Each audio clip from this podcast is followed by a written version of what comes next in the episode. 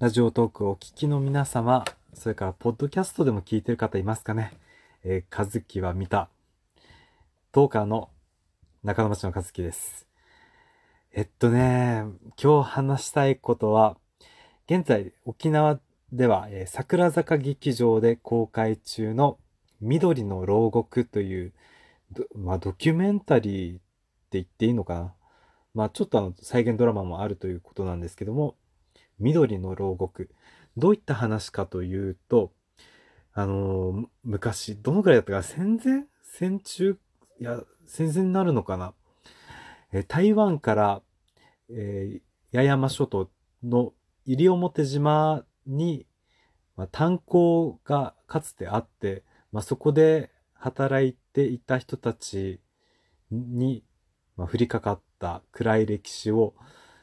まあ、そのこう台湾から移ってきた女性の方も今高齢になってるんですけどもその人の話をもとに、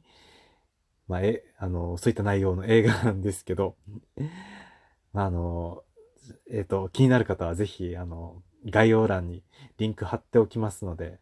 あのぜひチェックしていただければと思うんですがその桜坂劇場での公開があのもう近々終わるのかな？それで、えっと、今週見に行きたかったんですが、その上映時間が午後3時過ぎ。これだとちょっと仕事終わって見に行くことが難しいなって感じなんですよね。年休取って見に行くっていうのもあるんですけど、この年度始め、繁忙期にちょっと職場抜け出して、抜け出してね、早く帰って見に行くのはなかなか勇気がいるなーっていう感じで、まあ、どうやって見に行くか、まあ、悩んでいるところです。まあ、あの、今日の報告は以上です。えー、10日の、えー、中野町の和樹でした。それでは皆さん良い一週間をお過ごしください。